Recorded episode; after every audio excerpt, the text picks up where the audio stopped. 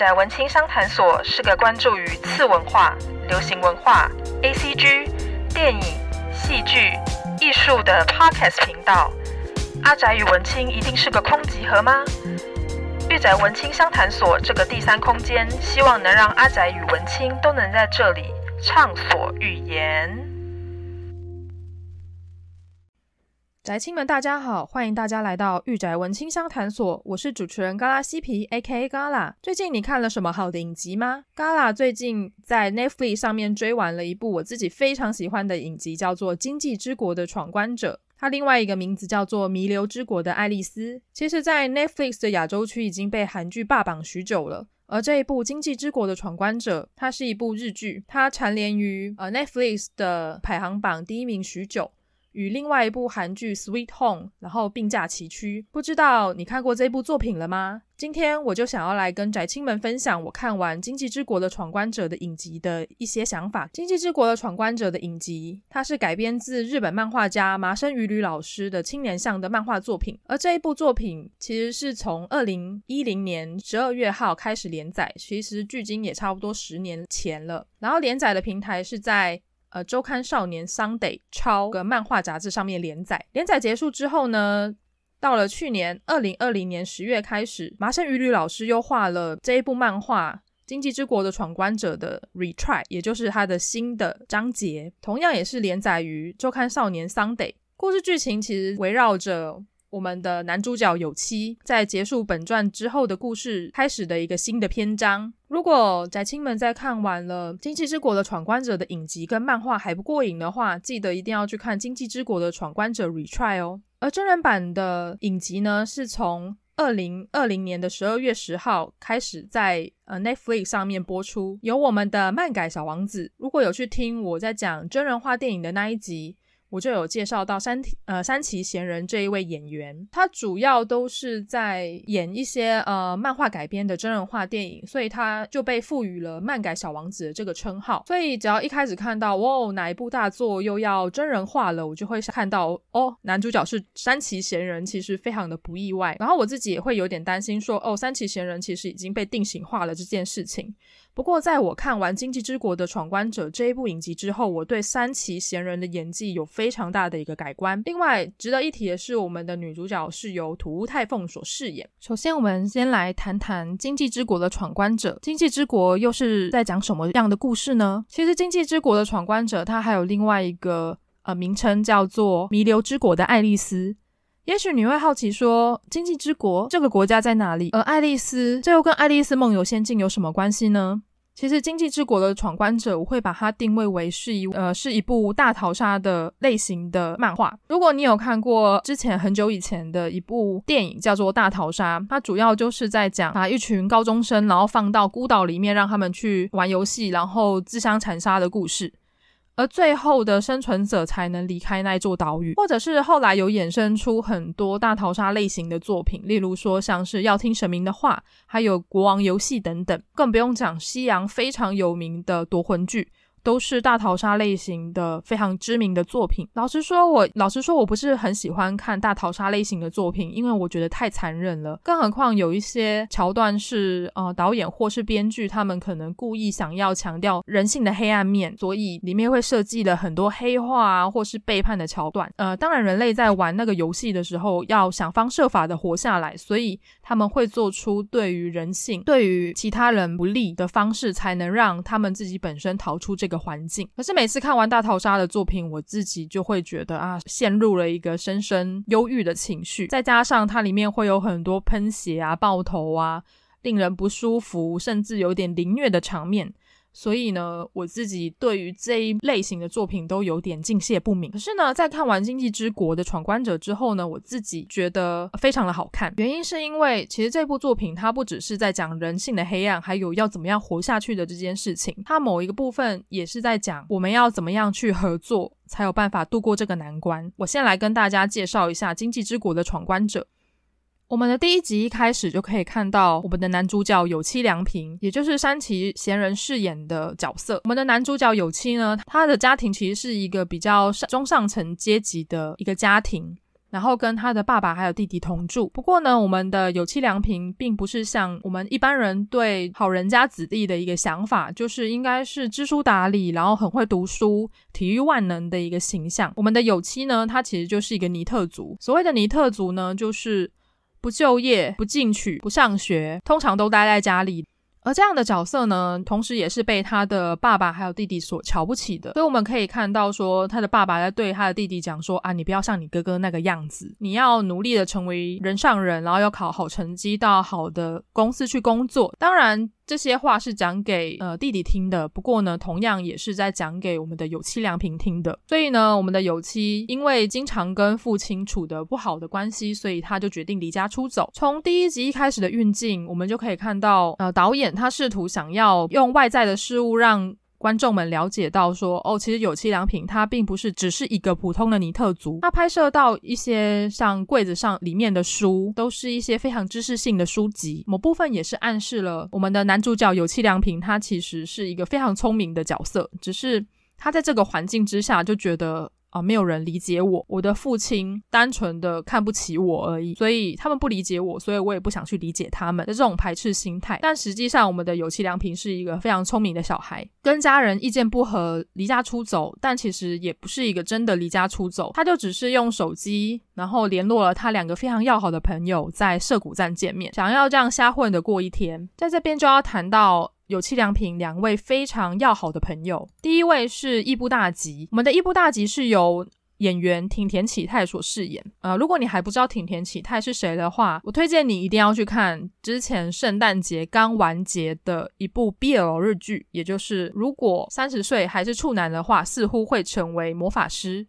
而日文的名称叫做 Cherry Mahou，也就是樱桃魔法。所以在这边我就直接简称这部剧为《樱桃魔法》，因为它呃它的日剧名称实在太长了。而我们的挺田启太在《樱桃魔法》里面饰演的角色叫做黑泽。在里面就跟我们的赤楚卫二就是大谈毕业楼恋情，虽然是毕业楼片，不过这一部剧在亚洲区获得了一个非非常好的一个评价，也因为樱桃魔法的关系，所以虏获了亚洲区女性的心。我身旁的朋友们看过这一部片，就是每个人都是希望说：天哪，如果黑泽是我的男朋友就好了，他如此的帅气，如此的精英，然后又体贴，每天都笑笑的，他的笑容好像就有魔力一样，如此的虏获人心，你就可以想象哦，町田启太饰演的黑泽是多么有魅力的一个角色。不过呢，呃，町田启太在《经济之国的闯关者》里面饰演的角色义部，就不是如此温文儒雅的角色了。他饰演的是一位染金头发的外表看似不良仔，有点粗鲁的一个青年。而且最有趣的是。伊部大吉这个角色一开始就是在酒吧里面打工，我们可以看到说，哦，伊部大吉跟酒吧老板娘就是深情的热吻的一个画面，我们就可以看得出，哦，伊部大吉这个角色其实是看起来有一点花花公子，但实际上他又是一个非常重朋友情谊的一个角色。我非常喜欢庭田启太在这两部剧。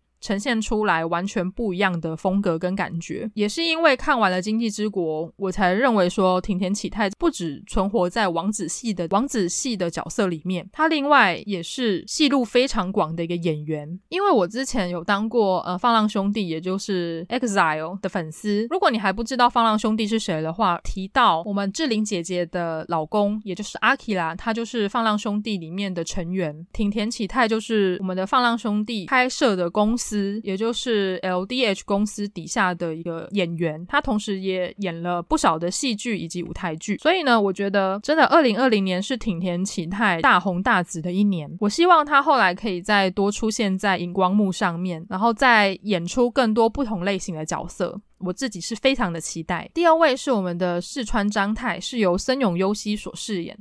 柿川章太这个角色呢，他有点像是一个很标准的上班族。柿川章太这个角色看起来有一点头脑不太好，有点汲汲营营的样子，个性也看起来有点懦弱。不过呢，在危机的时候呢，柿川章太这个角色其实也是非常的顾朋友的，因为呢，他跟有妻是呃同学兼好友的一个关系。这一点就要谈到说，影集版跟漫画版不一样的地方。影集版呢，其实把我们的主角群一行人他们的年龄。层再往上提升了一些。像是四川章太跟有栖良平，他们在漫画版里面都是高中生，可是呢，在影集版里面，他们看起来都是已经出社会的人了。所以呢，四川章太他不再是他在漫画里面是高中生，可是，在影集版里面，他是一个上班族。而故事就发生在这三个男生他们来到了涩谷嬉闹之后呢，因为为了躲避被警察临检的一个状态，所以呢，他们三个人就躲进了涩谷站的一个公厕里面。没想到躲进公厕里面，就跟好像进到了爱丽丝的兔子洞一样，突然整个涉谷站停电，他们三个就这样偷偷摸摸的从呃厕所里面走出来，就一出来就发现，虽然这里是涉谷站，但是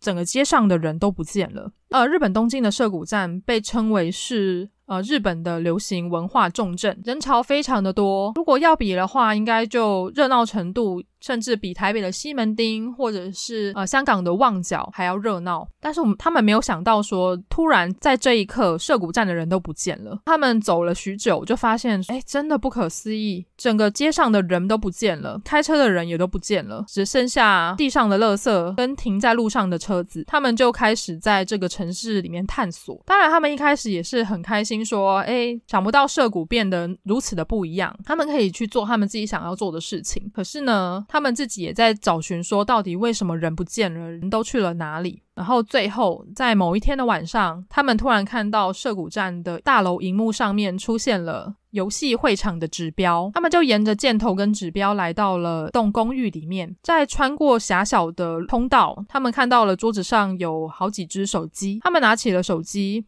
按照了手机上面出现的提示，然后进入到这个游戏，然后才发现说，哦，原来在的日本已经不是他们所熟悉的日本了，这个地方就是经济之国。而每一个进到经济之国的滞留者呢，他们会有所谓的滞留的时间。如果他们在滞留的时间没有拿到签证，那他们就会被红外线射杀而死。要怎么样去续这个签证呢？就是必须要参加他们的游戏。而随着剧情的推演呢，我们可以看到说，他们每次在游戏报名之后。然后进到游戏之前，他们的手机荧幕会提醒说，他们这次参与的游戏是什么游戏。总共在经济之国里面出现了呃四种不同类型的游戏，而且是以我们的扑克牌的花色为提示。首先是黑桃型的游戏，黑桃型的游戏是比较偏向肉体型的游戏，它适合的玩家是对自己体格有信心、对自己的体力有信心的人。第二款游戏是方块，这款游戏是智力型的游戏。它适合的玩家是头脑好而且知识丰富的人。第三款游戏是梅花，类型是平衡型。梅花的梅花类型的游戏其实就是结合黑桃跟方块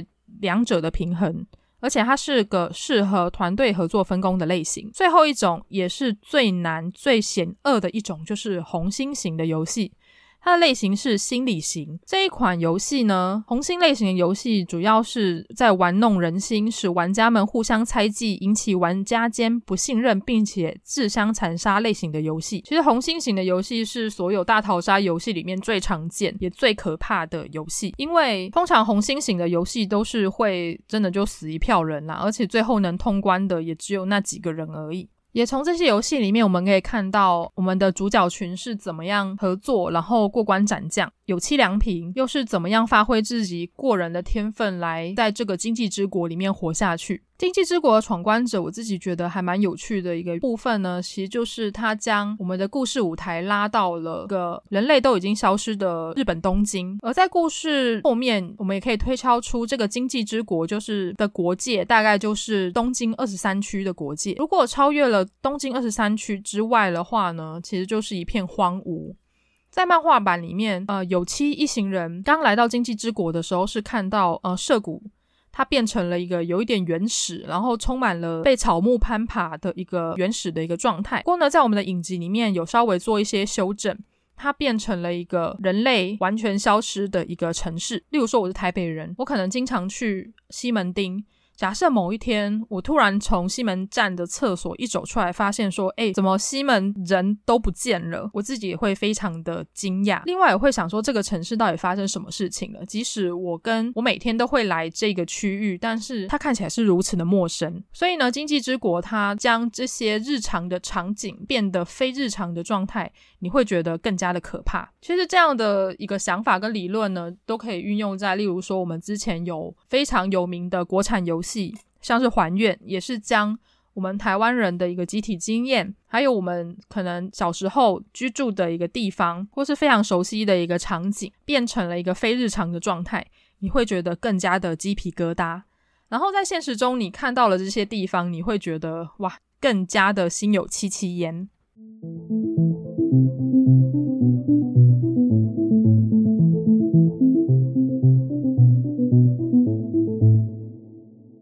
先跟大家讲一下，说，呃，我今天讲的剧情内容呢，都是影剧版的剧情内容。如果想要了解说，呃，我们的漫画、动画跟影集到底有什么不一样的地方，或者是漫画到底在讲什么，建议大家可以去好地的频道，也就是漫画最重要的就是故事的 podcast 去听。而且在《经济之国的闯关者》里面有出现非常多、非常呃非常多有趣，而且。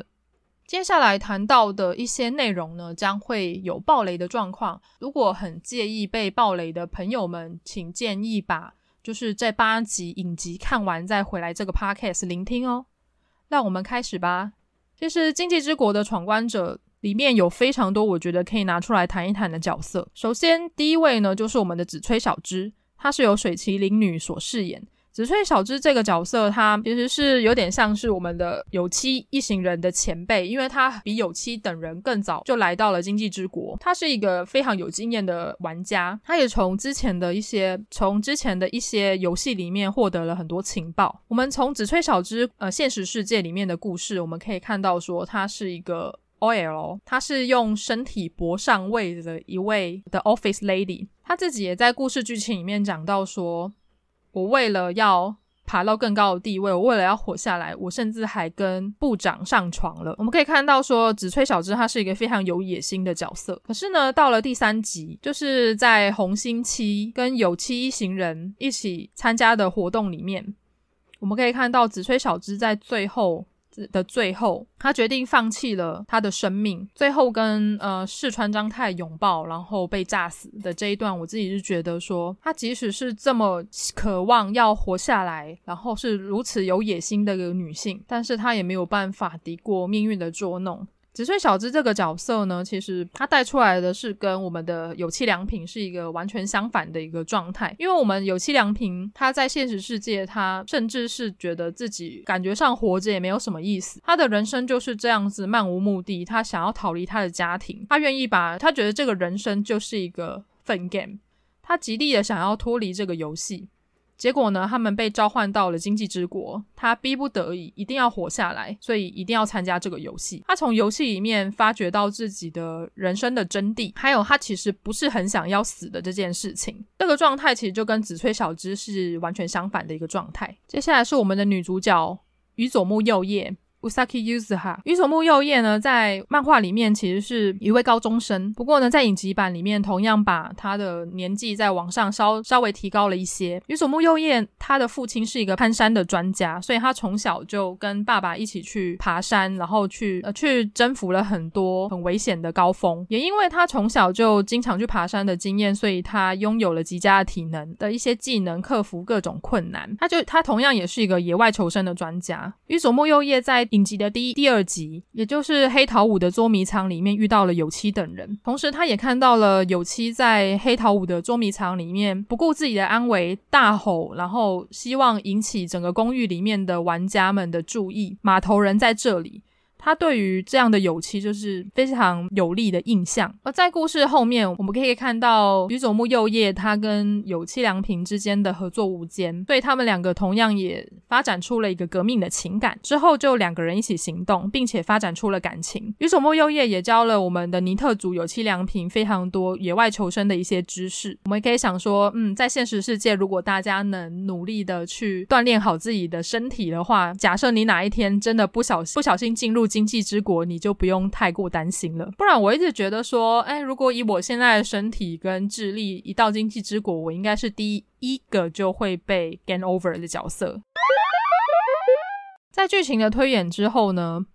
我们可以逐渐看到他后来加入的角色越来越多了，并且在游戏中有七一行人就发现说，其实，在玩家里面有互助合作的一个状态，而这些互助合作的人呢，都是来自于组织，也就是海滨。有栖良平跟宇佐木佑叶就想尽办法的想要找到海滨在哪里，然后这个海滨的组织又是谁？这个海滨呢，就是呃的据点就是位于多摩川旁边的酒店，而海滨的领导者就是我们的风帽子卖帽人但坚以及素国两人，他们建立了这个海滨的国度，并且但坚也讲到说，他们的目的就是在不同的游戏里面。收集到所有的扑克牌，因为他们认为说，收集到所有的扑克牌之后，他们就可以让一个人回到现实的世界。所以呢，我们可以看到这个海滨的国度里面，它有所谓的，它是一个集团制，而且有阶级制度的组织。而这个组织的 Number One 当然就是我们的蛋尖。所以呢，海滨它非常的号召力，他们在里海滨里面设置了三条的规则，就是第一个，他们必须要穿着泳装，其实是为了防止身上暗藏武器。第二个。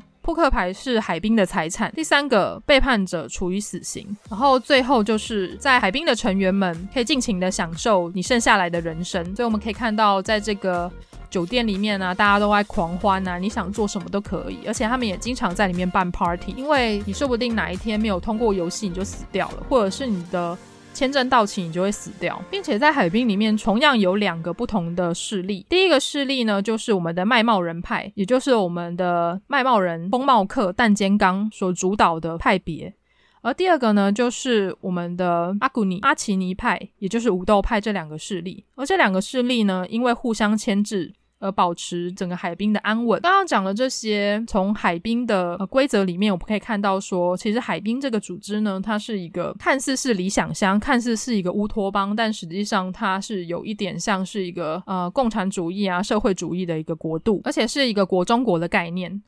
因为他们希望在经济之国里面再建立一个小的国家，并且利用这个国家来打破经济之国的规则。而从海滨篇开始呢，我们就可以看到说，哎，风帽客一出来就是非常的抢眼哦。风帽客但坚刚是由我们的金子统昭所饰演的。金子统昭其实大家可能会知道说他是乐团的鼓手，然后留着中分半长发，看起来有点像浪客的一个造型。其实金子统昭他在 Cross Zero，也就是飘撇男子汉的电影版第二集里面就已经出现过了，而且他在里面演一个非常知名的反派要角，而在。这一次《经济之国的闯关者》里面，我们可以看到他更多的面向。但坚刚这个角色非常的有趣，他在原本的世界里面，他是歌舞伎町非常有名的牛郎。不过在金盆洗手之后呢，他就继承了他的父亲的店。他的父亲是开帽子店，所以呢，他也被他也被称为卖帽人。更有趣的是，他跟武斗派的素国是青梅竹马的亲友，而且呢。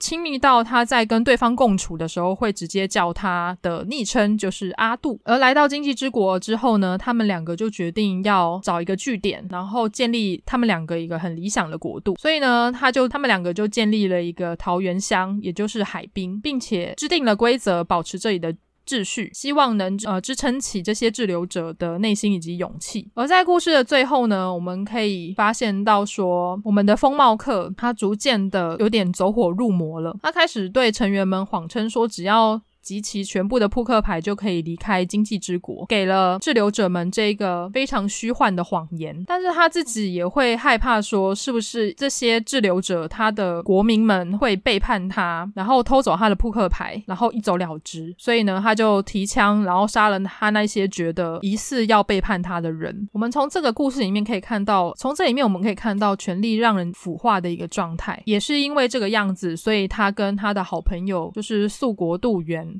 逐渐走向不同的道路，然后另外还有我们的武斗派的首领，也就是素国渡元，他的主演是青柳祥。青柳祥其实就是我刚刚讲到挺田启太的师兄，他在里面饰演了素国渡元，是一个只穿坦克背心，然后留着光头，非常凶狠的一个角色。从他的外观看起来，就是知道说，哦，这个家伙一定就是。呃，擅长黑桃类型，也就是体力类型的角色。从第二集我们可以看到，说他一个人去把戴着马头面具的杀手给。狂揍一顿就可以知道，说我这家伙不愧是武斗派的首领，真的是非常的强大。但实际上他也是有很温柔的一面的，就是刚刚有讲到说他跟我们的风帽客但坚刚是一个合作无间，然后也是从小一起长大的好友。他私底下会称风帽客，也就是但坚刚，就称呼他的小名就叫会叫他刚。在在影集的最后一集，我们可以看到说，呃，素国跟弹健刚之间的过去。就看着看着，我会觉得说，天哪，这一段剧情也太太鸡了吧！就是他为了拯救自己的好友，所以。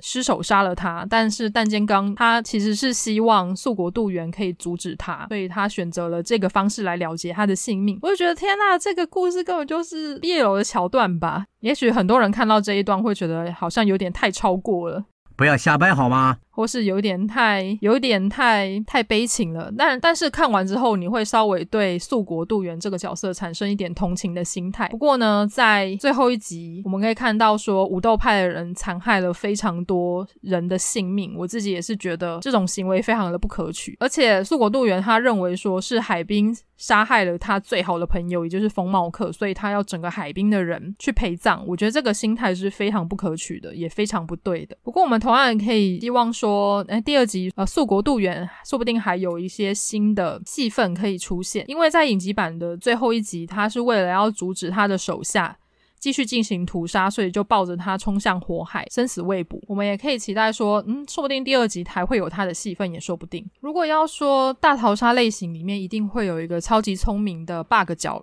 存在的话，那这个角色就是《今际之国闯关者》影集里面的巨屋俊太郎。这个角色呢，从第二集出来的时候，你就可以看到说，哇，这个角色看起来超级二次元的。为什么呢？巨屋俊太郎他的造型，他。跟漫画其实很像，他留着灰白色的长发，然后穿着帽 T，你看起来就是一个这家伙一定是一个 boss 角，或者是一个非常厉害、人不可貌相的角色。没错，这个角色巨物俊太郎呢，其实他是医学系的学生，他的头脑非常的冷静。个性非常的冷酷。更有趣的是呢，这个家伙他说他想要当医生的理由，只是因为他自己想要了解说我是否关心生命这件事情。所以呢，对于自己或是别人的生命，他不是很 care，而且他也没有什么的罪恶感。从故事剧情里面，我们可以看到说，他曾经利用我们的男主角有栖良平去偷我们素国的扑克牌，你就可以知道说，这家伙就是对于利用别人是完全没有罪恶感的，而且他还对着，而且因为他的原因，他让我们的男主角有七被武斗派五花大绑起来凌虐，他自己也不是非常的在意，说不定他自己也会觉得说啊。在经济之国这里就只是一个游戏罢了，他就只是一个纯粹的想要了解说，嗯，这群人会怎么样在这里活下去，就是以一个非常旁观者的角度去看这件事情。我自己还蛮喜欢影集版村上虹郎饰演的巨屋俊太郎，他将巨屋那种非常冷静、非常不可一世的样子演得非常的好，他也变成我在整个影集里面就是第二个喜欢的角色。我自己也是非常期待说他在故事的中后段。他会会不会引发出他对于人性的一些思考，还有对于人性的一些关怀？先前有提到说，《经济之国的闯关者》的女主角是土屋太凤所饰演。当然，《经济之国》里面她有许多非常漂亮的，也非常正的一些日本的女星有参与这一个影集。其中来讲一下，我非常喜欢的女角之一，也就是水激光，她是由我们日本的。模特儿朝比奈彩所饰演水激光这个角色，她经常跟我刚刚提到的巨屋俊太郎一起行动。这个女生呢非常酷哦，她留着雷鬼辫，因为在海滨里面都必须要穿泳装，所以她经常穿着比基尼然后走来走去。然后因为她在现实世界有抽烟的习惯，所以她到她到经济之国之后就开始决定戒烟，因为呢她知道要有更好的身体，她才有办法应付更多的游戏。所以你就可以看到水激光的造型就是留着雷鬼辫。就是穿着三点式比基尼，然后经常嘴巴咬着一根东西的一个女生，而且她说话还会带关系腔，就是非常的有趣。我就觉得会讲关系腔的女生就是非常的可爱。但实际上，在漫画版里面的水姬光呢，她更加的男性化一点点。在漫画版的水姬光，她的皮肤更黑，长得有一点像是拉丁裔女性。不过呢，招比奈彩所饰演的水姬光，她看起来就更可爱一点点了，然后身材也非常的修长。在影集第九集，我们可以看到水姬光她的过去，就是我觉得非常的精彩。第九集刚好讲到说。啊，水激光跟我们另外一位光头大哥，就是佐村龙吟，柳俊太郎所饰演的佐村龙吟对决的一个状态。我们可以看到水激光的过去，在在现实世界里面，他其实是一个空手道的武馆的继承人，而且他是男性。他的父亲对他抱持着一个非常严厉，然后希望他可以成为更好的人、更强大的一个男性，然后就这样培育他。不过呢，水激光他后来。他其实知道说他自己对于性别认同是有一些障碍的，例如说他喜欢女性的东西，然后他自己也会偷化妆，也因为他喜欢装扮成女性的关系，所以他的父亲。发现之后，非常的大动肝火，就说你再这样下去的话，就要把他逐出逐出这个家。因为长期也因为自己性向的问题，导致他的父母之间关系不太和睦。水激光后来就决定离家出走。在多年之后，他来到病房来探望他的母亲，却发现他的母亲看到他的时候非常的惊讶，说：“你变了非常的多，但是很好看。”之后就可以看到我们的水激光就来到了经济之国。他也曾经对我们的友妻说：“我希望我可以赶快回到现实世界去照顾我那生病的母亲。”所以他必须要活下去。在影集第九集，他跟佐村龙吟对打的时候，展现出来他从小学习空手道的架势，与拿着武士刀的佐村龙吟对打的样子，真的是非常的帅气。对比到我们的佐村龙吟，他其实在现实世界之中，他是一个跟有栖一样，是一个尼特族，每天都待在房间里面打文章，然后不被人关注，沉默寡言。而来到今际之国之后，他发现说，其实这个地方也许才是他应该要来的地。地方，所以他决定抛弃过去，打造一个新的形象。所以他将头发都剃了，然后请一个刺青师把他做个大改造，就看到我们现在的这个样子。呃，在对打的时候，对着佐村讲说：“我跟你不一样，我拥抱了过去，也接受了改改变后的自己。”这跟佐村他想要极力的逃避过去的自己的状态是完全不一样的。所以这也是我喜欢水激光的部分。而在影集里面，他们两个在。酒吧里面对打的那一出戏是我觉得整部影集我觉得最好看的一个地方。它不只是画面的调配，还有武打的热血度，我觉得都做得非常的好。你可以看到水激光，她是一个穿着三点式比基尼，一个瘦弱的女生，然后对打一个拿着武士刀的彪形大汉。他最后以他父亲教导给他的空手道打败了。佐村，我觉得哇，天哪，太热血了！这才是真正的一个女性之光。同时，也因为呃，招比奈彩饰演了水激光这个角色，就是大家觉得她实在太可爱了，也因此她近这个两这一两个月就是涨粉涨得非常的多。我自己也是很希望说第二季能快点看到水激光跟巨屋俊太郎这两个角色赶快出现在荧幕前面，我自己非常的期待。另外一位我自己也很喜欢的女性角色呢，就是我们的安梨奈由我们的三级彩花所饰演。安的这个角色真的是太漂亮了，一个非常冷酷的一个美人，然后穿着着白色短衬衫跟黑色的热裤，但实际上她是一个真实的世界里面是一个监视人员。我就觉得啊，实在太帅了，就没有任何的理由。虽然他的戏份很短，甚至比我们我刚刚讲到的水激光还要短，但实际上我很喜欢这种有智慧，然后又很帅气的女生。其实还有很多我还没有讲到的角色，这些角色的话，就大家可以去影集或者是去漫画把它补完。而今际之国的闯关者跟《爱丽丝梦游仙境》又有什么关系呢？为什么他的名字又会被称为弥留之国的爱丽丝呢？其实这些小彩蛋就出现在我们的主角群的。名字里面，首先是我们的爱丽丝，也就是有妻良平。有妻良平的有妻，她的姓呢，其实在日文里面就念作阿里斯，就跟我们的爱丽丝的音是一样的。它也象征了我们的男主角，就跟《爱丽丝梦游仙境》里面的爱丽丝一样，突然被吸引到了一个异世界，然后去冒险的一个故事。只是他穿越到了异世界，同样也是日本，然后他的冒险可能会让他付出生命。接下来是我们的兔子宇佐木佑叶。宇佐木的姓这个名字其实就是念作 Usaki，也就是日文的兔子的意思。还有我们海滨的头头，也就是淡间刚，因为刚刚有讲到说他老家就是在卖帽子嘛，所以大家都叫他卖帽人或是风帽客。当然他在故事的最后也疯了，所以我觉得叫他风帽客没什么不好，也没有什么错。接下来是阿奇尼，也就是。素国度元，素国这个名字，它的日文名称就叫做阿库尼。而《爱丽丝梦游仙境》里面那一只紫色看起来坏坏的柴郡猫，就是紫色的，就是我们的巨乌俊太郎。而志虫的话，就是水激光这个角色。像我们还没有过多琢磨的红心皇后啊等的角色，其实这些角色都会在我们接下来的剧情里面慢慢的出现，大家可以敬请期待一下。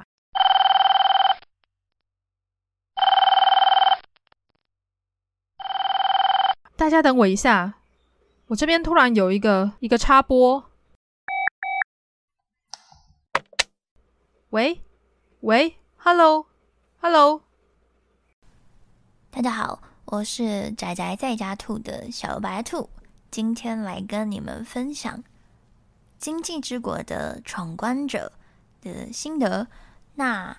先来说说我最喜欢的集数。其实我分不太清楚我最喜欢哪几集，但是呢，我可以跟你们分享我最喜欢的关卡。我最喜欢的是有关红心的关卡，我觉得。那一种人性的猜疑啊，在那种，呃，你看到角色的拉扯跟角色的转变，很容易你就可以被带入情绪。然后我是那一种非常容易带入情绪的人，而且尤其是这一种，我就很容易进去，然后跟着角色在的那种情绪波动在流动。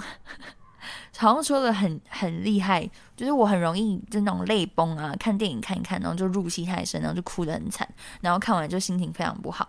我就是还蛮喜欢看到他们这样子，然后我自己也会有那种拉扯感，因为在平常的生活中，大家怎么可能遇到这种很拉扯的事情？应该很少吧，除非你就活得非常的 drama，但一般人是没办法的嘛。所以我就觉得看了这个就会很有感觉。好，那来说说这一集，我最喜欢的是一开头的红心的集数，它是嗯、主角的死党，然后跟主角三个人，然后还有一个女生，他们一起去去闯这个关。那这个关只有一个人能够活下来，一个狼人能够活下来，那其他人呢都没有办法活下来。所以呢，哦、你就会看到主角的一个好朋友，他就。受伤了，但是他就很想要赢，你就看到他很凶哦，一开始就冲出来，然后就是想要赢得这个当狼人的比赛。那，呃，你就会看到他们一开始不懂这个规则是什么，到后面呢，他们好像不知道为什么搞懂了什么事情，就就决定让主角赢。诶，他们就是自己的共识吗？我不懂，我这里其实看不太懂，但是又觉得。天呐，也太感人了吧！怎么怎么就这样子？就是你会看到啊，怎么怎么了？他们怎么了？为什么突然变成这样子？我这边有一点小泛泪光，这一集有小泛泪光。然后另外要说一件事，就是我觉得这个这一本这整部戏哦，只要你是受伤的那一个，你就完蛋了，你就你就没有办法赢得比赛，因为除了动脑的比赛好了，其他比赛都是需要。动的，你就需要跑啊，然后做一些很多体力活的事。我如果去玩这种东西，我一定是第一第一个马上死，不想活了，好快点死。应该就是直接跳去给那个镭射枪打死吧。但嗯、呃，看完之后我就觉得，哎，就觉得哎，怎么怎么这样子？我不懂，我不懂的地方很多。晚点再跟你们说，不懂哪里。反正呢，这边我就不懂了嘛。反正我这个主角就赢了，就主角光环啊，这个圈圈真的是太亮了，太厉害了。后来呢，另外一个我觉得呃也很好看的一集，就是我看完之后有小小感叹一下。这一集呢是几乎在最后面的集数，然后它是也是红心的集数。这一集呢是他们已经到了滨海里面，是滨海吗？还海海滨？忘了，反正呢，他们在里面，然后就是有分两群人嘛，一群就是遵守、遵循着那个 boss，然后另一群呢就是武将，就是跟着那些有武器的人，然后他们就是里面的混混。反正呢，这一集就是要猎巫，找出女巫嘛，所以呢，里面的头头那个拥有非常多武器的那个头头呢，就说我们要找出女巫，所以我们把全部的人都杀掉，他就开始杀人，你就看到。所有人在一起杀同样他们的伙伴呢，然后他们就非常的，因为其实其实有些人跟他们都活得非常的亲近啊，他们很 close 啊，都是一个家族的人，你就看到他们的那种心境转变，说哦，我不想杀人呢，他很害怕啊，觉得为什么要这样子啊之类的，我会觉得哦天啊，这群人好笨，他们怎么没有想到说，可能他们同样的群群体里面，就是他们那一群巫巫族那一群人。都可能是有可能有一个人就是那个巫，就是女巫呢，根本就没想到，就是可能凶手就在你身边呢，对不对？没有人知道凶手是谁，他就狂打，狂就狂开枪哎，然后所有人都挂哎，很多人都死掉哎，我会觉得太有事了吧？但是不要忘了，主角还是非常厉害，所以重点演员都没有挂，就是都还活着，太厉害了。反正呢，这一集就是我也是觉得看到他们那些心境转变啊，是我挺喜欢的。只是我没有到非常非常大爱的这部剧，但是我觉得。也是蛮好看的，想要推荐给其他朋友看，所以我就会跟他们说啊，不然我们就可以从，呃，我如果是我推推要朋友看的那一集的话，我就会先推他们先看捉迷藏，就是第二季开始看，呃，第二集开始看，因为第二集很好看，我觉得我看了两次，因为我自己看一次之后，我就推我朋友看，我就跟他们说，你们先看这集，然后他们看完之后就被推坑了，厉害吧？懂推。如果要推朋友看的话，先推第二集，因为第二集里面就有一个戴帽子的大叔，他有先就先讲解了一下，就是黑桃啊、梅花啊、红心啊、菱形啊，大概他们是在说什么。所以你看了第二集之后，你就大概懂在说什么了。几乎所有的游戏规则都是在第二集说的。嗯，还有，嗯，第二个要分享的是我最喜欢的演员。其实这部戏里面我没有特别特别喜欢哪一个角色。嗯，因为我觉得主角的光环就是太强大了，然后感觉就是不会死，然后超厉害。那女主角超强啊！你没看到她的那个野外生存的，就是什么爬来爬去啊之类的，有没有的？我觉得太厉害了。但是我里面有非常觉得不错的、不错的女生，就是不是角色，是她戏外的感觉啊，因为她很正。我就是这么肤浅，就是演水鸡水鸡的那个女生，她叫做她叫做什么呢？让我看一下，她叫做草比奈才。我觉得她很正诶、欸，就是她好像这这次出来演完之后，是不是大家都非常喜欢她？我我觉得好像大家都特别喜欢她，有在其他地方看到她被讨论。我觉得她，呃。很漂亮以外，里面的人物故事啊，他原本是一个男生，所以我就很好奇说，诶，就是怎么变成这样子？我会想要更知道里他是什么的故事，但其实好像蛮短的，就因为可能漫画里面塑造的就是比较短一点。还有其他，呃，里面有一个白色头发的，他叫做村上红郎，我觉得他就是。一脸看起来很聪明的感觉，他是不是都演那种聪明聪明的角色啊？我好像听我朋友说，他都演那种好像呃有点就是很厉害，然后可能一开始他的什么什么智商技能都点得超高这样子。因为他在这一个戏剧里面刚出场的时候，也就是第二集的时候，他出来的时候就感觉一脸很像很强学霸学霸样。我我后面的时候，后面出现的时候也是一一脸就是很屌很拽，嗯，他他的他的印象是我让我感觉这样子啊。再来呢，呃，还有一个是我也觉得蛮帅的角色，我都是看脸啊，就是看脸，好不好？嗯、也就是主角的死党丁田启太，我觉得他。很厉害耶，因为呃，他好像有点在同时，就是有其他剧是非常红的，然后他在里面的扮相跟在这里的扮相是完全完全不同的人哦，你就会觉得怎么那么厉害？是日本的那种 演员可塑性都这么高吗？就是台剧不是有一些人就是永远都演那种角色嘛，什么霸道总裁，或是霸道什么什么，就是都演那一种，就是一。个职场通到底，但是呢，这个就不是他，就是感觉可以幻化成非常多不一样的角色，我就觉得很厉害。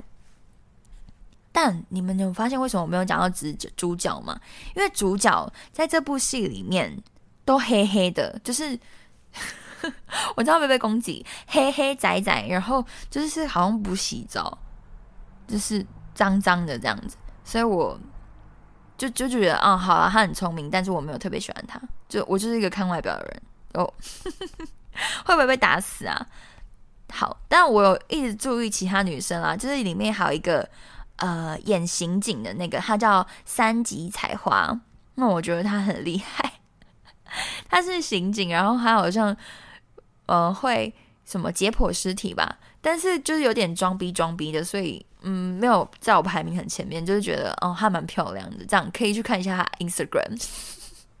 但最喜欢的呢，就是草比奈奈彩，好吧，我要去追踪她的 Instagram。就这样，很期待他们出第二季，因为呢，呃，第一季有几个角色都还没有演出来他们的故事嘛，我就还蛮好奇他们的故事是什么，因为我没有打算去看漫画了。大家都说漫画很好看，但我不想看，我喜欢就是看人家演出来给我看，跟那种演戏的感觉。我喜欢看影集啦，就是不喜欢看漫画，很少看漫画。小时候比较常看，那长大之后就没再看了。好，就是这样，我的心得就到这里。如果你们喜欢的话，没有；如果你们喜欢的话，就就夸夸我吧，夸夸我。就这样，谢谢，拜拜。好，我们非常感谢声音非常好听的白兔，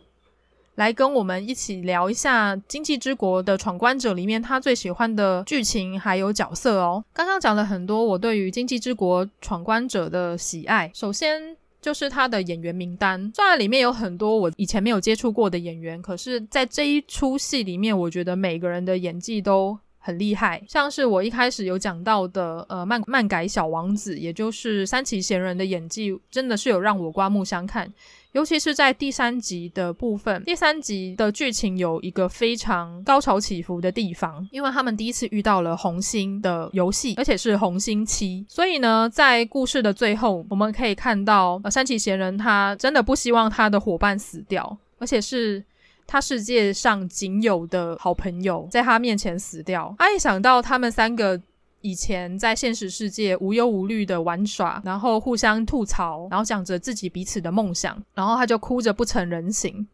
然后哭到鼻涕都出来了。这个地方真的让我非常的难过，也非常的感动。最后，我们町田启太所饰演的伊布大吉，就连在死前都这么的帅，他就坐在栏杆上面。然后看着天空，然后被爆头，这地方真的是让我非常的难过。我自己后面有去看了一下 OVA 的动画版本，对，这一部作品它也有动画版，大家有空也可以去看一下。在动画版里面，描它其实跟影集没有相差太多，只是动画版呢，我们可以看到伊布大吉他手上的香烟就点燃起了植物园，然后整个植物园就被烧掉了。影集版所面对到是比较成人的观众，而动画版本。因为考量到受众的关系，所以他也有做一些稍微的改变，所以两者的编排手法不太一样，就包含到说 Netflix 的影集其实有很多都是跟呃性还有暴力的描写有关，这些放在动画的媒介上面就比较不适合，在影集版里面也增加了很多呃关于男女感情的事情。包含到说伊布大吉一开始跟呃酒吧老板娘深情热吻，还有包含到呃紫吹小枝他跟我们的四川张太有一小段的床戏，这个部分都是影集版新加的地方。当然，这些呃剧情桥段的改编也让一些平常没有接触过动漫画的观众们能够更加的快速带入到这个影集的世界。我觉得也没有什么不好。唯一要让我吐槽的一点，应该就是第十集吧，因为第十集。的改编真的让我觉得非常的 drama，非常的漫画感，有时候让我看到会有一点点小出戏的部分。不过总体来说，这一部作品我真的是非常的喜欢，因为它的剧情安排非常的简洁有力。而且在在每一集的最后，它会埋藏出下一集的一些爆点，让你去期待下一集会怎么样的走向。我觉得这一点非常的好，会让你迫不及待的想要赶快看下一集。而在第二季，我们可以看到的应该会是新的挑战，也就是扑克牌。因为我们现在目前看到都是扑克牌里面的数字牌，最高就到红心十，也就是我们最后一集的女巫狩猎的关卡。而在第二季之后，将会有更强、更可怕的挑战，也就是我们的人头牌的出现。人头牌呢，就是我们的 J、Q、K。我自己还蛮好奇，说哪一天真的红心 K 出现，不知道会是什么样的状况。那可能整个经济之国都会爆炸吧，或者是大家都开始互相残杀，很可怕的一个状况。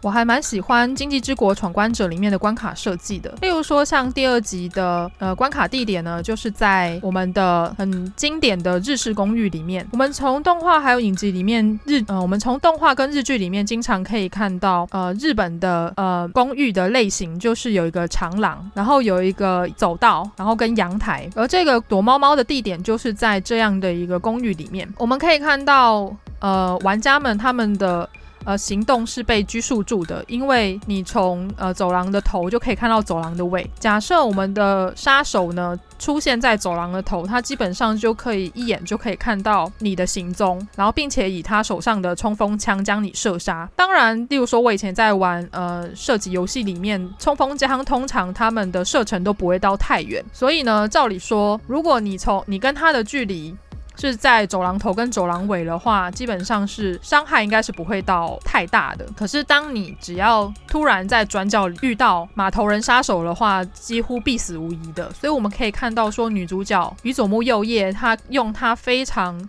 轻巧的身手，还有他以前攀岩过的经验，他可以上下自如地穿梭在各个不同的楼层。每次看到这边就觉得，天呐，女主角也太帅了吧！真的很喜欢这种常体育万能的女主角，而且她不是那种花瓶的角色，她是有办法去帮助男主角突破难关的一个角色，就觉得啊，天呐，这种女角真的是太棒了。另外还有我们的距离的那一个篇章，同样也是在隧道里面，隧道里面。我们可以从起点到终点，但是我们并不知道我们的终点在哪里。这个部分也非常的有趣，它用一个类似像密闭空间的方式。告诉我们这条隧道的终点可能是在其中任何一个地方，但是我们在隧道里面，当然就是会想说啊，终点应该就是在前方，只是不知道多远的地方。它会诱使我们的参赛者赶快的往前跑，就跟跑马拉松一样，总是会有一个终点。我们期待看到，我们可以期待看到，呃，隧道另一方有光传过来，但实际上这个游戏。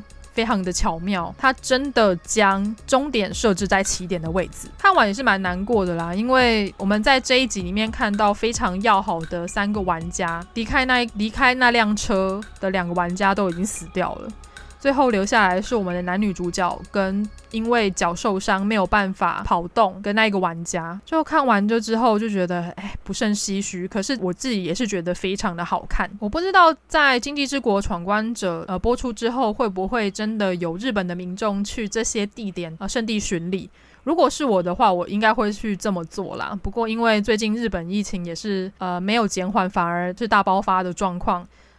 我想东京人应该。也没办法，就是到处乱跑，是有点可惜啦。就假设有认识在东京的朋友，或者是有看到真的有人去这些景点圣地巡礼的话，就是麻烦请大家告诉我。我原本也在想说，这一部是不是应该要把它归类在有点偏向呃异世界生存之类的。只是呢，这个异世界就是我们平常所身处的世界，只是它变得不是那么的日常，但它同样也跟我们。之前有讲到的异世界番里面的一些元素有一点像，主角永远都是在现实世界得不到关注，或是甚至是被忽略的一群。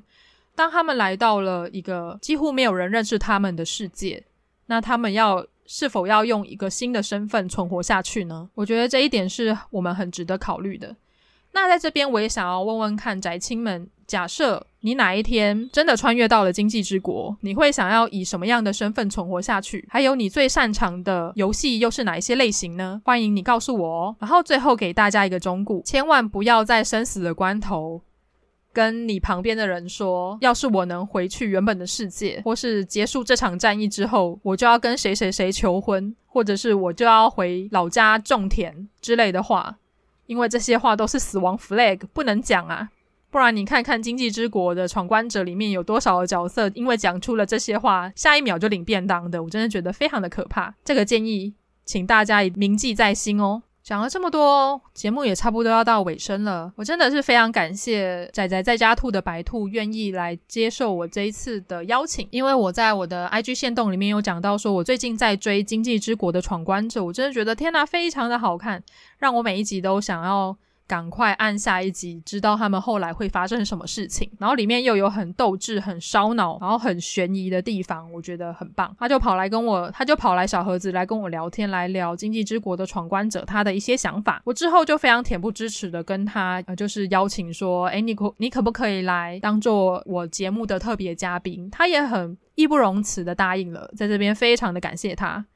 他的声音也非常好听哦。如果想要多了解白兔的听众们，欢迎到他们的 IG 或者是到他们的 Wave 直播去听听他们在聊些什么。如果喜欢这一集节目的话，请记得一定要分享给你身边喜欢《经济之国》的朋友们，或者是有在追 Netflix 影集的朋友们，让大家认识这一部非常好看的影集。也欢迎将你看完《经济之国闯关者》的一些想法。到 IG 小盒子私讯给我，让我们一起来聊聊这部影集你最喜欢的地方吧。如果你喜欢这一集的话，欢迎到 Apple Podcast 帮我按个五星好评，然后到 SoundOn Spotify 帮我按个关注追随，你就不会错过我最新的节目喽。在此先跟大家预告一下，在下个月的五号，我参与的波声剧团将会发布我们第一集的 BL 广播剧的内容。请大家不要错过了，也请大家去我们波生剧团的 IG 按个赞，点个追随，赶快追随起来，你就不会错过我们最新的资讯喽。就这样，我们下一集再见喽，哟喽。